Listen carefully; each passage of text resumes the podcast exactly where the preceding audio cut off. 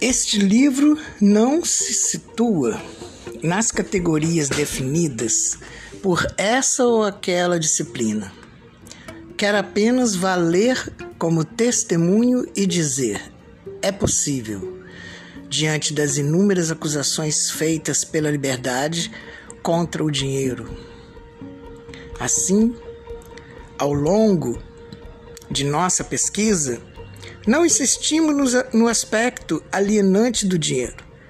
Muitos outros já o fizeram. Amsterdã só interessa a nossa reflexão na medida em que o é o laboratório do dinheiro em sua modernidade e o das liberdades em sua diversidade.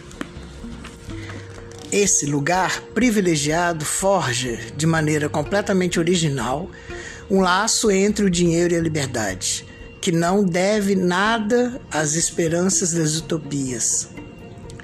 A imaginação triunfa facilmente sobre o dinheiro quando se estende em concepções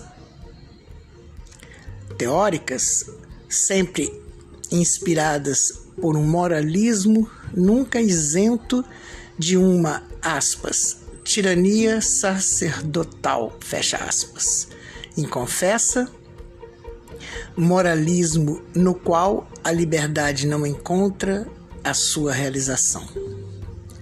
As utopias nunca existiram, a não ser nos livros. Evidência que beira o truísmo? Talvez.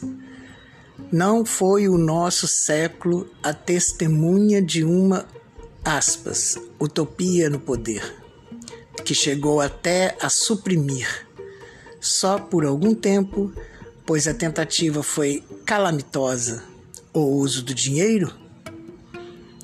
Todos os esforços feitos para sua supressão resultaram em mais liberdade? Não respondemos a essa pergunta. Preferimos formulá-la indiretamente ao refletir sobre Amsterdã, que foi uma das referências fundamentais no pensamento político de Spinoza.